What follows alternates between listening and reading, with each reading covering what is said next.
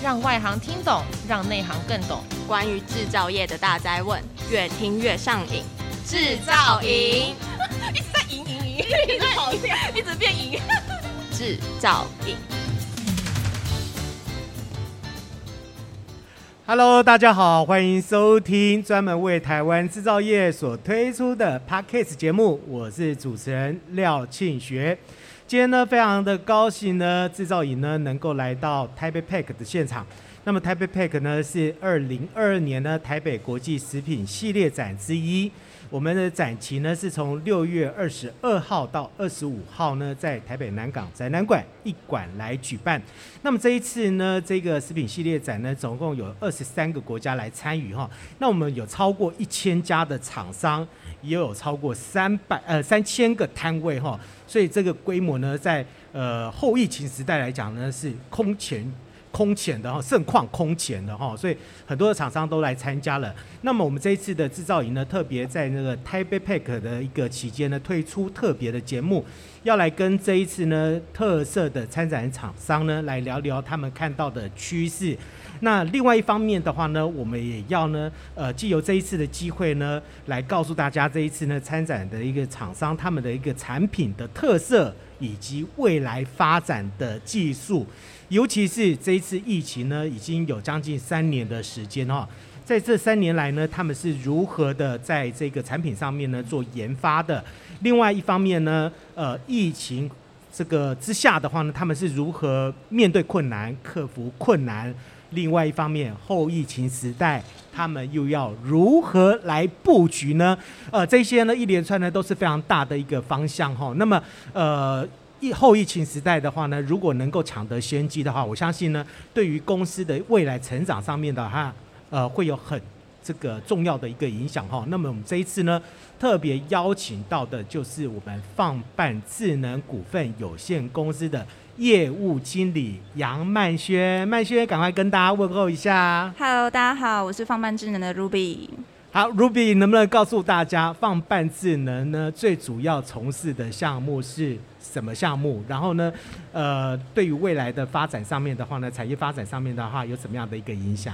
好，那我先来介绍一下我们的公司。我们放办智能呢是丁洋的子集团。那相信大家一定听到我们的名字，觉得非常的特别，对吧？嗯，对。那我们放办智能呢的公司的目标是希望可以互助互利，心连心的概念，可以与合作伙伴一起共同努力实现目标。那更呼应了我们的 slogan“ 因连结而喜悦”。那另外比较特别的地方是说，因为我们的发音是来自于台语，像放办就是棒坡。棒坡，对，没错，棒坡。那我们的英文名字更好理解，叫做道丁。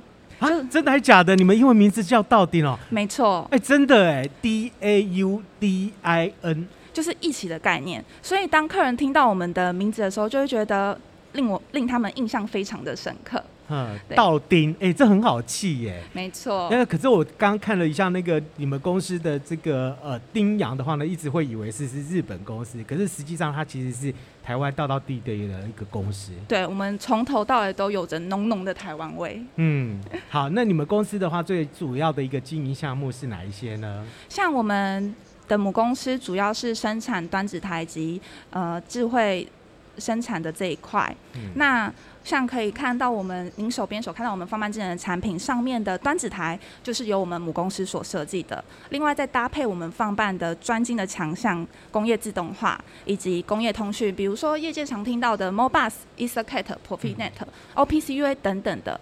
那在 IoT 领域呢，我们又可以提供客户智慧工厂以及战情室解决方案。所以呢，客户可以透过我们的产品，进而做一个数位转型。嗯，对，让客人可以无痛跨出数位转型的第一步。嗯，其实我们在现场的时候呢，这个曼轩呢有特别带来哈你们公司的一个产品哈。那呃，听众朋友们他们可能听呃看不到哈，但是它其实是呃一台一台的一个这个端子，对不对？哈。对，就是我们的 I/O 模组。那 I/O 模组，那这个 I/O 模组，它能不能详细帮我们介绍一下它的 I/O 模组的话，它是怎么样的一个组成呢？嗯，OK，那其实我们的 I/O 模组它可以有着不同的服务，像我们可以跟各个的控制器去做一个对接 Remote I/O 这一块，让它可以更有效的去做一个分散式控制。那另外呢，就是资料采集、数据采集这一块。那它可以透过我们的产品，即使它没有传统的产业，它没有 ERP 或者是 MES，它都可以轻松摇身一变，就是有着 DAQ、EMS 还有 MES 系统的战情室管理的企业。那等于我们 I/O 模组其实它就是 IT 与 OT 之间所衔接的工业的物联网设备。哦，所以它是一个 I/O 模组的话，它是最主要呢，其实做的呢，其实是数据上面的采集以及智慧化的一个升级模式。没错。那呃，我这样子理解好了，就是说，一般的食品制造业的话呢，是怎么样能够应用到你们放办智能的这一些产品？那我举例一下，就是包装产线好了。嗯，大家一定会觉得说，大部分可能包装产线的部分，一定都是人力去做包装嘛。那我们有个案例，就是我们呃是透过呃手机的彩包装彩盒。那从彩盒的包装到贴标、称重以及封箱，它原本都是透过人力的，但是它导入我们放慢智能的产品呢，它可以有效的去降低调机的时间，以及人力的包装，还有可以远端去做监控。嗯，对。可是我们如果说是一些传统的老厂的话，它有没有办法做到他们的传统的机械的升级？因为很多的老厂，他们可能会觉得说。啊，我我这些机器做料厚厚哎，按、啊、你说我要把它数位转型，要把整台机器把它换掉的话，那我可能觉得说啊，这样子舍不得，那不能这样子换，那我是不是可以用到放半智能的一些这一些产品的话，I/O 的一个模组的话，我就可以让这个传统的机械呢，可以直接导入了这个数所谓的数位化的一个管理模式。其实您刚刚讲到一个重点，就是传统的机台，它其实大部分可能会是没有通讯的状态下。那我们放办智能呢，就是可以透过外挂的方式来去做资料收集，让它可以不用整个都换掉，这样子。嗯。所以这个是可以做得到的，是可以做得到的。所以它可以做到系统的整合嘛？我我们会透过可能客人他想要的数据来去做这些数据的收集，嗯，对，然后进而产生出他想要的生产的资讯。好，那为什么要这么做呢？哈，就是我们为什么要呃？需要用到放办智能的这一些 I/O 的模组呢，最主要呢，就是为了要提升我们的生产效率。没错，我们呢能够借由放办的这些模组呢，能够做到数位采集，然后呢能够智慧化的一些管理的一个方式。能不能具体告诉大家的话呢？我能够怎么样做？呃，像其实我们今年的展览的主题对是智慧配盘生态系。嗯、那我。大家可以想象一个传统的工厂或者是智慧的工厂，它会有一不同的机柜盘体，但是往往在配线上面、配盘配线上面，其实是花最多时间的。那我们集团呢，有在经济这一块，希望可以提供客户更经济、更便利、更轻松的方式去做建置。所以呢，我们其实从底层呢，就提供了可以做一个自动剪线、压线的，到各个标签的这些工具。那到我们的放办的产品，就刚刚所说的，可能可以跟各个控制区去做对接啦，然后或者是去做数据收集这一块，对。所以它呃，它可以解决掉了，就是它的一个复杂的升级的一个方式。对，就是可能它本来需要很繁复的人力啊的时间，这些都可以去做避免。你知道吗？现在哈，因为碰到疫情的关系哈，我相信有很多的工厂应该也碰到类似的一个状况，就是说。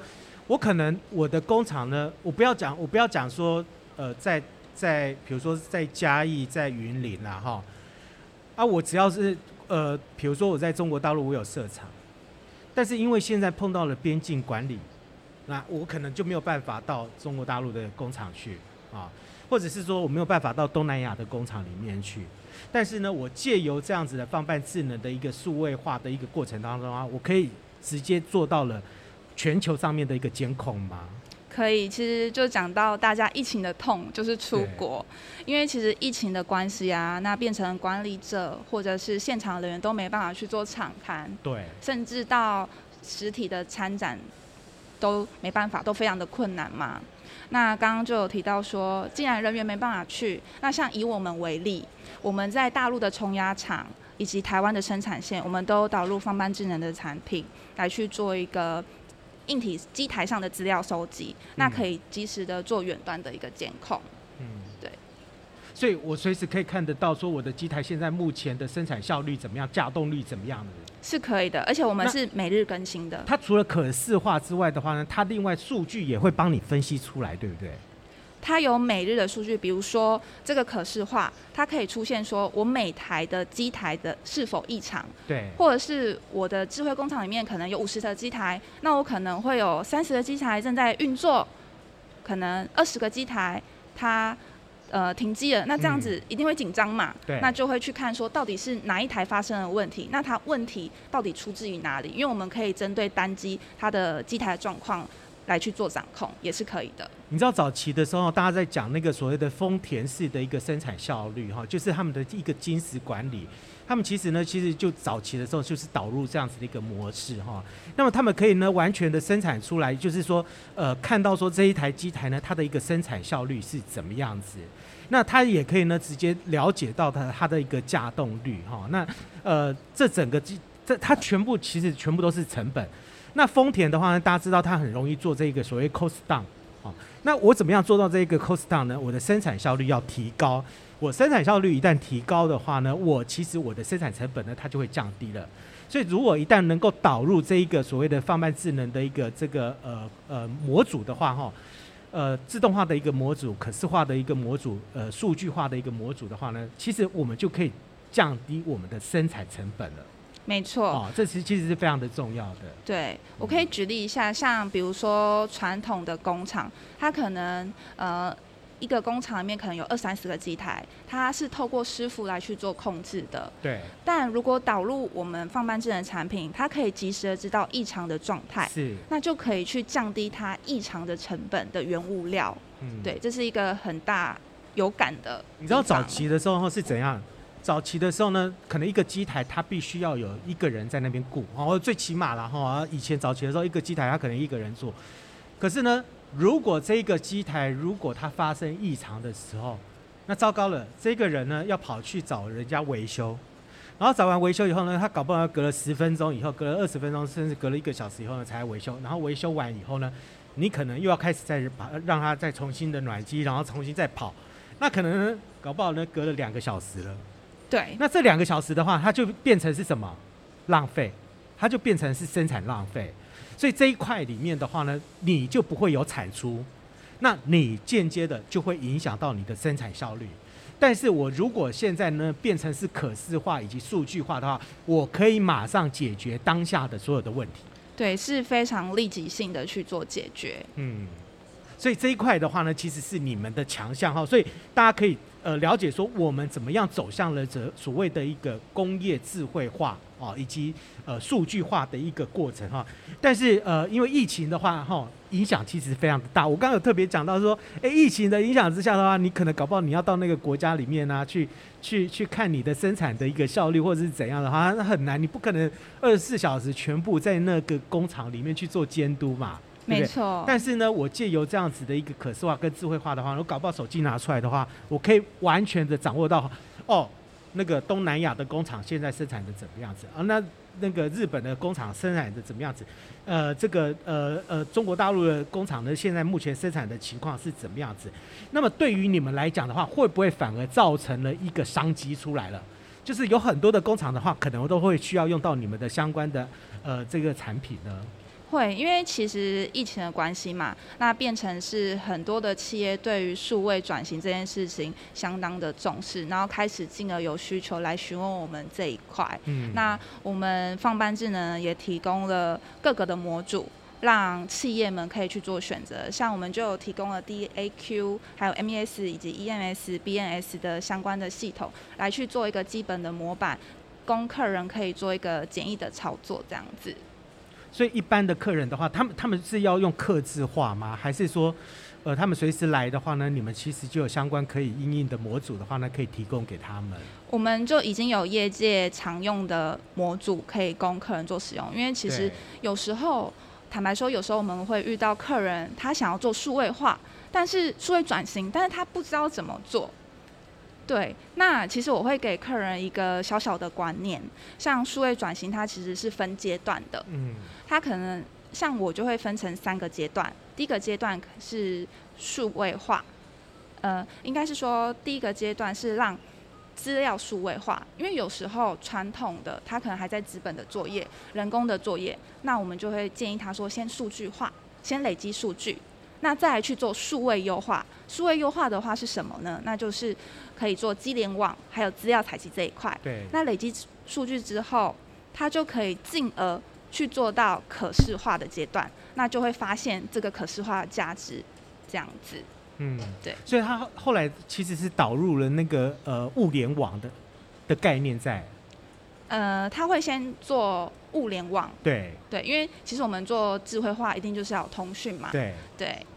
那其实我也可以分享一个数据，就是其实像现在的业界呀，投入自动化的比例，像目前呢已经有七十二 percent，它有投入自动化控制了。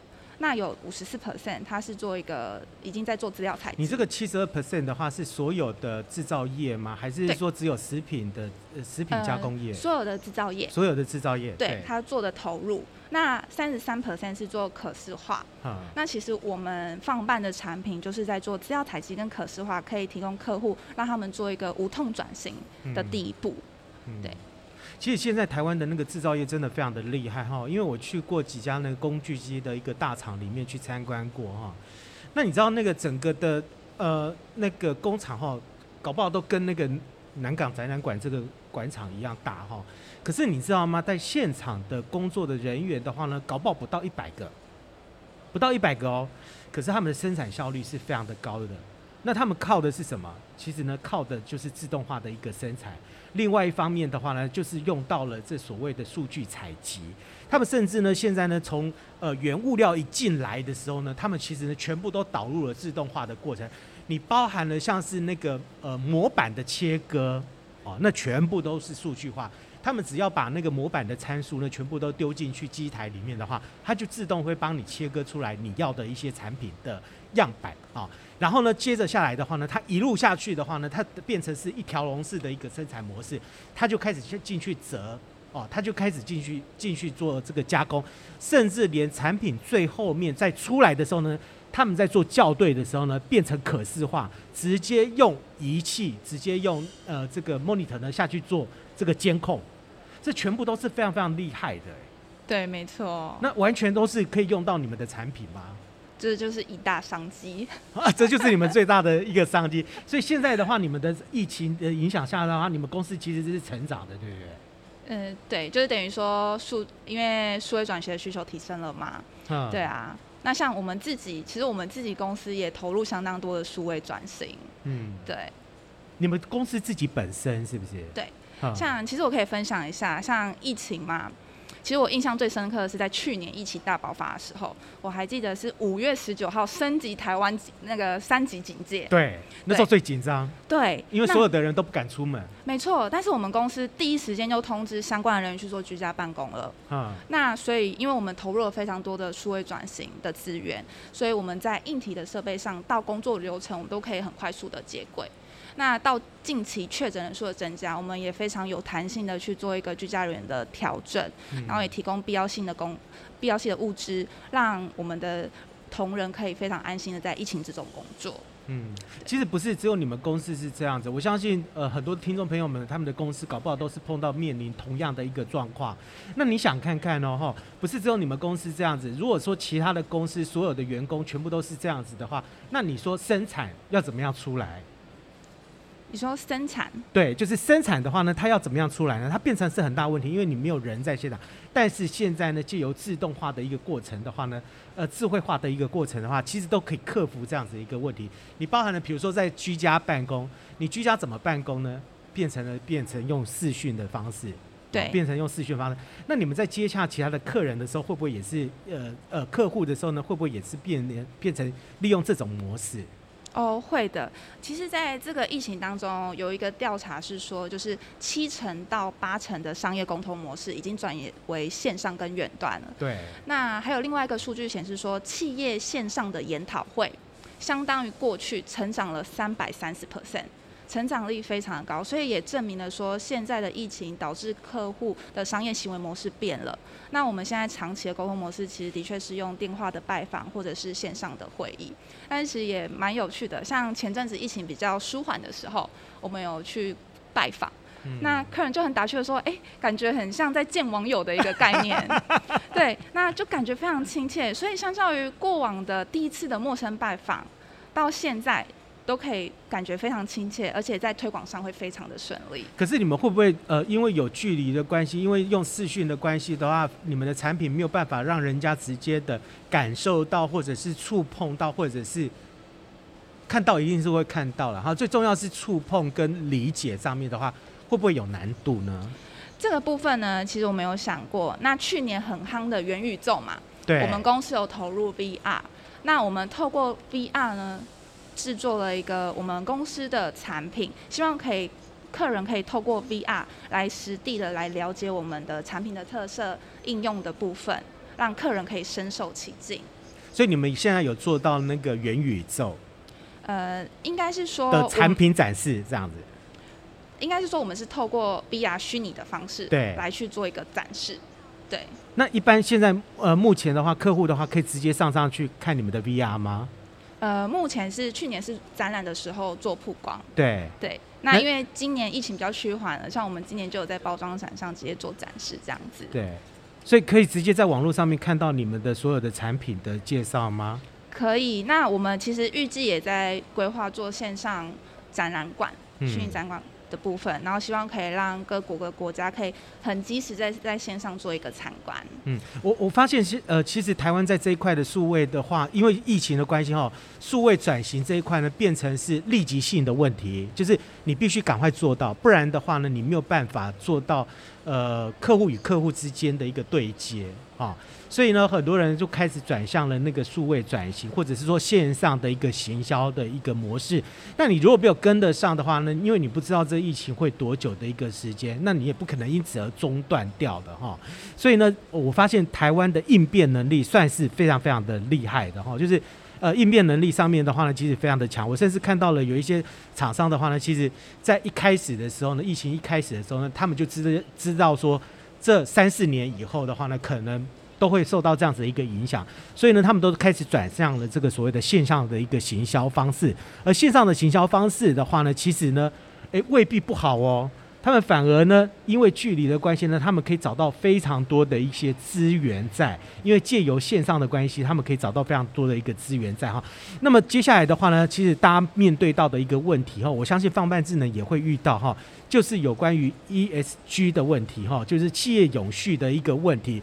那么企业永续的问题，其实对于你们公司的产品来讲的话呢，其实反而有正面的一些帮助，对不对？没错。那像我现在来说，我们公司对于 ESG 永续发展做了哪些事情？好了，那像我们有透过再生能源的利用，那我们台湾的工厂其实已经在做太阳能系统的建置了，可以做一个厂务节能的部分。那另外在日常的营运过程当中，像我们作业已经数位化、无纸化了，比如说我们也在建置线上的数位下单的系统。以及就是像签额的部分，以前传统可能是纸本，那我们现在直接是线上签核化了。对，那另外一个其实蛮重大的挑战就是，呃，一百二十的以上的国家跟地区，它已经宣示说，二零五零年它要净零排碳作为这个目标。那对于制造排碳这件事情，我们公司其实相当的重视。那就也导入我们放慢智能的系统，就是 ENS 能源管理系统。那可以透过我们的系统来有效的管理能源监控，去有效的去做一个制程上的优化。对，那另外其实也可以分享一个小故事，这是我在某个杂志所听到的。其实净零排碳这件事情，以及在我们生活中已经息息相关了。大家人手都有一只手机，对吧？那手机。影响可能会在生产过程中可能会产生多少的碳呢？手机会生产碳吗？对啊，会排碳。会排碳。对，生产过程中会排碳。多少？生产多少？八十公斤左右，一只手。一天吗？就一只手机。哦，一只手机。对，它会产生八十公斤。因为它从生产制造就开始。对，就开始算了。就开始算了。对，那他如果想要就是销往课税最贵的瑞典的国家，嗯、一只手机要三百块。嗯。对，那他要销售到全全国各地，那一年哦会有将近五百亿的碳课税。嗯，但是他如果做到碳中和，他就不用付到这个税了。所以其实一年五百亿下来，其实相当的高，那也会成为企业的内部成本。嗯、那所以其实永续发展这件事情，对于企业品牌的价值，其实是真的是非常重要的一环。嗯，未来的话，这些其实全部变成是生产成本。没错。那你高碳呃高碳排的话呢，你的成本就会变高。那低碳排的话呢，你的生产成本呢，相对来讲的话，你就会降低。降低。所以你们也去协助厂商做能源的监控。没错，你知道我们现在包含的像是台积电啊，台湾的那个护国神山台积电啊，你看他们都要用绿能，为什么？为什么要用到绿能？因为呢，他们的业者呢就要求他们，我在生产生产过程当中的话，就必须要用到节能减碳的能源跟资源。你比如说呢，Apple 下订单给他的时候呢，我就要求你说，你的晶片制造的过程当中必须用到清洁能源。那他怎么样用用到清洁能源呢？他就必须要去买绿电。那绿电的价格呢，相对来讲它就比较低。所以呢，我怎么样做到那个能源监控上面的问题的话呢？其实变成是我的生产成本怎么样降低嘞？对，嗯，没错，这所以呢，就可以透过我们放办的系统来去。对它的制程做一个优化喽。嗯，所以整个的系统的话呢，其实是全部都可以优化。好，那么一般的厂商的话呢，怎么样来跟你们做接洽？呃，应该是说。就是他可以先了解一下他做数位转型的初衷是什么，那就可以套用我刚刚的三个阶段，他到底现在是哪一个阶段呢？那大部分其实目前遇到的客人当中，其实目前是落在资料采集的阶段，嗯，所以我们就会先去到客人的地方去做场刊，他们想要知道哪些的生产的资讯，那这些资讯他们拿到之后，才可以对他们做有用的决策。嗯。一般的中小企业的话，会需要用得到吗？中小企业我们是用得到的，嗯，对，因为其实中小企业它反而更需要做这样子的数位转型，对，看那它变成是说这些制造的优化反而是一个新的商机，因为可能像客户他会去要求说，希望他的工厂可以做数位化这件事情，嗯，对。所以那个工厂其实不是只是说呃食品制造业，然后呢工程制造业应该也都会用得到，对对？其实都会用得到。你只要跟制造有关的，其实都会用得到。没错。啊，所以直接跟你们讲说我的需求是什么，然后放半智能棒坡哦，鬼来咖喱陪伴你，安尼哦，没错，咖喱陪伴这样子。对，与他一起共同努力解决这些事情，然后实现他的想象。好，这个是你们的公司的 slogan 啊，哈。这这是我就是觉得可以与客人更贴切的形容词，让他们可以感同身受。我们放饭非常愿意跟他一起去努力。其实放饭智能的话，可以说说是走在这个数位化的第一线里面。你们有没有观察到台湾未来的数位转型的发展的一个趋势？那么很多人在讲这所谓的工业四点零了哈，那不会只是工业四点零哦，你包含的各行各业，搞不好它都要变成的是一个呃数位化的一个过程了。对啊，其实是非常重要，嗯、而且其实未来因为 ESG 的关系，搞不好要工业五点零了呢。已经要到五点零了。对啊，之后。好，那你们对未来的话有什么样的期许？对于未来，其实因为现在数位转型的需求已经。已经在增加了嘛？那我们也非常希望可以透过我们相关的技术以及技能，可以提供客户更完善的智慧制造的相关的解决方案，这样子。嗯，听说你们现在已经不是只是智慧制造的解决方案啊，然后呢，还包含了包含了其他的部分，对不对？楼宇是不是也有？环境是不是也有？对，然后还有新能源、水处理这些，其实都是呃我们主要的这些领域。其实说真的，各行各业其实都会用到我们的相关的产品。嗯，对，我们不局限任何的产业。所以服务的项目呢，包含了你只要要做到那个数位转型的话，哈，其实全部都会用得到哈。包含了设备制造商的生产线，也包含了智慧的楼宇，还有环境的监控。这些全部都会用得上哈。我直接这样子联想的话呢，你包含了呃畜牧养殖这些，应该也可以用得到，对不对？对，其实去年我们有参加农业展。哦，对。对，所以农业上面的话，其实，哎，农业可能也都用得到啊。对，农业其实也都用得到，像温室，它可能需要温度的控制、温度的监控；嗯、像养殖，它也需要养殖环境的监控，对环境的监控。因为尤其是虾，它其实对于温度、饲料温度哇，这件事非常的重要。哎，这样子一联想的话，你们基基本上是无远弗届。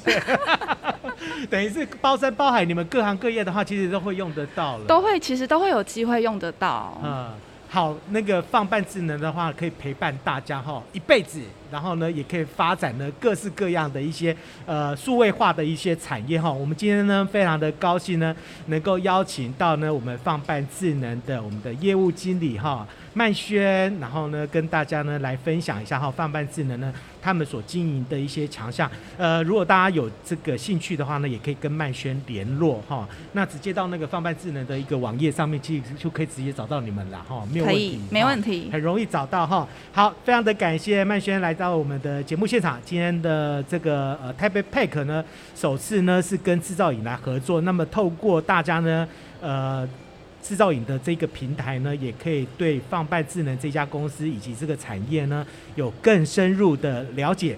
那么呢，也欢迎大家呢，明年六月十四号到十七号呢，一同来台北南港展览馆一馆来共襄盛举。呃，继续锁定制造影呢，在 FOOD TAIPEI Mega Show 里面的台北 Pick 带来精彩的节目哦。好，最后一句的话呢，要请曼轩呢跟我们大家一起讲哈。好，要跟我一起讲了哈。制造瘾让你越听越上瘾。